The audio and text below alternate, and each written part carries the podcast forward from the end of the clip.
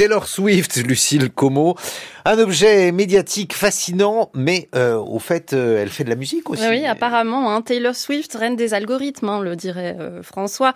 Cette espèce de phénomène dont le caractère fascinant tient précisément à ce qu'il auto-engendre la fascination qu'il produit, et dont j'avais envie de tenter d'écarter toutes les volutes, hein, les couches d'images, de blablabla, pour regarder et écouter ce qu'il y a au cœur, une autrice, compositrice et interprète de chansons. Taylor Swift, dont on parle beaucoup ces jours-ci, ça ne vous aura pas échappé, Guillaume. Alors pourquoi Attention, j'ai carte les volutes. Elle vient de remporter pour la quatrième fois le prix du meilleur album de l'année aux Grammy Awards. Elle a été élue personnalité de l'année 2023 par le magazine Times.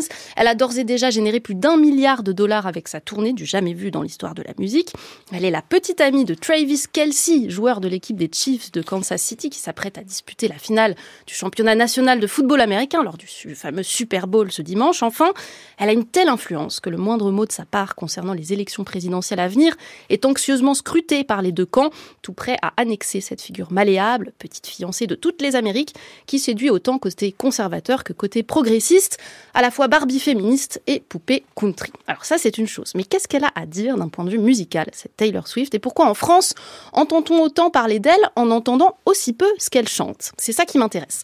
Si l'exportation du phénomène médiatique marche à plein, celle de sa musique semble bien plus poussive, et c'est peut-être que là, c'est peut-être là, pardon, que réside la seule spécificité de Swift sa dimension profondément américaine, jusque dans la standardisation ultra poussée de sa musique, qui fait que mainstream, elle l'est tellement qu'elle ne l'est pas chez nous.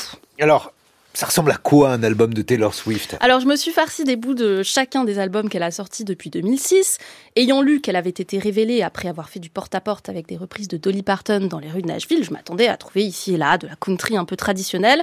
Alors il y a bien de temps en temps un petit banjo, mais globalement tout ça me fait plutôt l'effet d'une soupe peu écoutable qui alterne balade mièvre et pop de centre commercial, raconte de vagues romances, des ruptures amoureuses, des amitiés trahies ou au contraire assène des mantras criards d'autosatisfaction.